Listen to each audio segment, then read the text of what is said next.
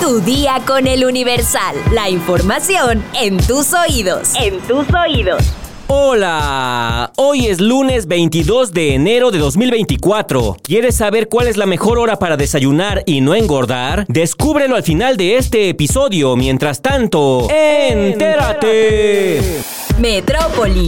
En la Ciudad de México, las organizaciones delictivas dedicadas al huachicoleo de combustible han operado en seis alcaldías y han sido detectadas 168 tomas clandestinas de 2018 a octubre de 2023. Datos de petróleos mexicanos obtenidos a través de transparencia revelan que la mayor cantidad del robo de combustible se concentra en Tralpan y Azcapotzalco, en donde se acumula el 73% de las tomas con un total de 124. 77 tomas clandestinas fueron detectadas en Tlalpan, mientras que en Azcapotzalco 47. El resto se divide entre Gustavo Amadero con 14, Miguel Hidalgo 13, Venustiano Carranza 10 e Iztacalco con 7. El Universal buscó a las autoridades de Tlalpan y Azcapotzalco, demarcaciones con mayor incidencia, para conocer las acciones, protocolos y coordinación que realizan con Pemex cuando se haya alguna toma irregular. Tlalpan afirmó no tener datos al respecto, mientras que Azcapotzalco, a través del ingeniero José Israel Domínguez Domínguez Zavala, director ejecutivo de la Unidad de Gestión Integral de Riesgos y Protección Civil, reconoció que sí tienen problemas con las tomas clandestinas. La Unidad de Gestión Integral de Riesgo y Protección Civil de Azcapotzalco y la Secretaría de Gestión Integral de Riesgos y Protección Civil señalaron que Pemex es la encargada de realizar los trabajos de los que en su mayoría no notifican en caso de hallar una toma clandestina. De ahí dan aviso a las autoridades locales para que acordonen la zona y pongan un cerco de seguridad otras acciones. Elecciones 2024. Claudia Sheinbaum recibe constancia como candidata presidencial por Morena. Arropada por la cúpula morenista, recibió la constancia que la declara candidata presidencial por el partido y aseguró que la derecha no tiene proyecto, pues siguen representando la corrupción y que la autollamada Cuarta Transformación sigue siendo la esperanza de México. Por su parte, Xochitl Galvez mencionó que la megafarmacia es símbolo de ineptitud y corrupción. Nos costó 2 mil millones de pesos, es de 90 mil metros cuadrados y surte en promedio solo 5 recetas al día. Acusó la virtual candidata presidencial. Lo peor es que ellos mismos lo presumen. La megafarmacia de este gobierno es una muestra más de su ineptitud y su corrupción. Agregó. Por su parte, el Consejo Nacional del Partido Movimiento Ciudadano cerró filas con Jorge Álvarez Maínez, responsable de buscar la presidencia de México por el Partido Naranja, y aprobó por unanimidad las aspiraciones de Zacatecano. Se aprueba la candidatura. Leyó Juan Zavala, secretario general del partido, al mismo tiempo que los presentes coreaban: Presidente, presidente. Estados. Encuentran sin vida al médico estético Carlos López Carrillo en Hermosillo, Sonora. La Fiscalía del Estado confirmó el deceso del prestigiado médico. Cierran precampaña las tres precandidatas al gobierno de Guanajuato. Las tres enfocaron sus discursos en la violencia y la drogadicción que golpean al Estado y plantearon como objetivo regresar la seguridad. El Frente Frío 29 será de corta duración pero de fuerte impacto. Se prevé la caída de nieve en 5 estados y lluvia en 17 entidades. El Frente Frío 29 entrará por el noroeste de la República Mexicana e interaccionará con una vaguada polar. Vuelca un camión que transportaba migrantes en la carretera de Angostura, Chiapas. Hay 21 heridos. El supuesto exceso de velocidad provocó que el supuesto pollero perdiera el control de la unidad, se saliera de la carretera y volcara. Matan a una familia en Iguala Guerrero. Una mujer embarazada resultó herida de bala. Hombres armados irrumpieron en las instalaciones de la Asociación Ganadera y atacaron a balazos a la familia. Mataron a tres de sus integrantes. Mueren cuatro jóvenes tras chocar contra una pipa en Yucatán. El automóvil compacto donde viajaban los ahora fallecidos colisionó por alcance contra una pipa que se encontraba estacionada sobre el acotamiento.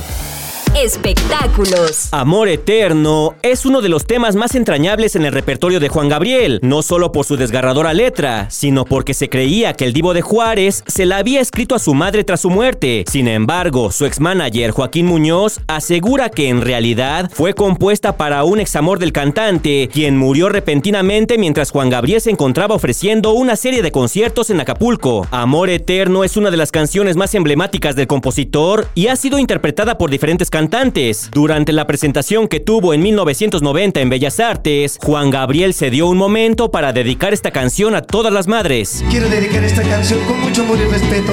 Más que una canción, es una oración de amor que quiero dedicar, como siempre, con el mismo amor, cariño y respeto, a todas las mamás que esta noche me han venido a visitar. Sobre todo para aquellas que están un poquito más lejos de mí. Esto parecía confirmar a sus fans que efectivamente era una canción que había escrito a su madre. Sin embargo, en una reciente entrevista para el programa Con Permiso, conducido por Juan José Origel, su ex-manager Joaquín Muñoz desacreditó esta versión. Negó que Amor Eterno haya nacido a raíz de la muerte de Doña Victoria, madre de Juan Gabriel, pues indicó que el cantante conoció a un joven de nombre Mario que residía en Tepito, del cual se enamoró perdidamente. Sin embargo, luego de un tiempo se enteró que había muerto, noticia que rompió su corazón.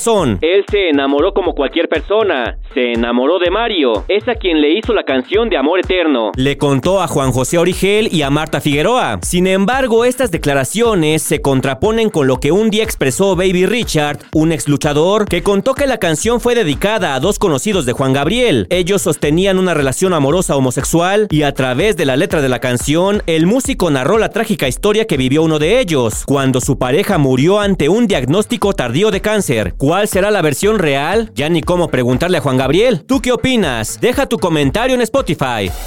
La importancia de establecer un horario para la primera comida del día consiste en que la hora en la que desayunas puede ser favorable para el funcionamiento del metabolismo corporal, especialmente durante el proceso de digestión y absorción de nutrientes. De manera general, el estudio finalizó recomendando desayunar entre las 9 y las 10 de la mañana todos los días. La recomendación fue efectiva para producir los efectos deseados, iniciar el día bien alimentado y no subir de peso, aunque dicho estudio no arrojó conclusiones definitivas sobre el tipo de desayuno. Según la UNAM, es importante integrar en el desayuno carbohidratos, cereales, grano integral, fibra, antioxidantes y minerales que el cuerpo necesita. También es importante consumir algún lácteo como yogur o leche, además de fruta y proteínas como el huevo o jamón de pavo. Pero ya si quieres una dieta bien hecha y bien estructurada, mejor consulta a un nutriólogo. Si quieres más información, consulta nuestra sección menú en eluniversal.com.mx. Vamos a leer unos cuantos comentarios. Mi sección favorita. Yeah. Cuenca GGC nos comenta, muy buen día Cintia, que tengas un excelente domingo. Saludos desde Tlalnepantla, Estado de México. Y Artman nos dice, excelente domingo, voz bonita, cumplamos con las obligaciones fiscales. Saludos.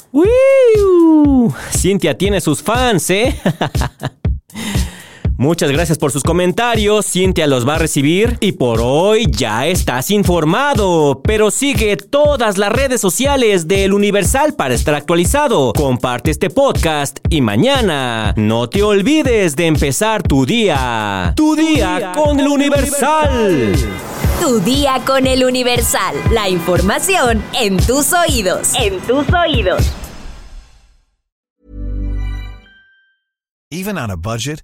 Quality is non-negotiable. That's why Quince is the place to score high-end essentials at 50 to 80% less than similar brands. Get your hands on buttery soft cashmere sweaters from just 60 bucks, Italian leather jackets, and so much more. And the best part about Quince, they exclusively partner with factories committed to safe, ethical, and responsible manufacturing. Elevate your style without the elevated price tag with Quince. Go to quince.com slash upgrade for free shipping and 365-day returns.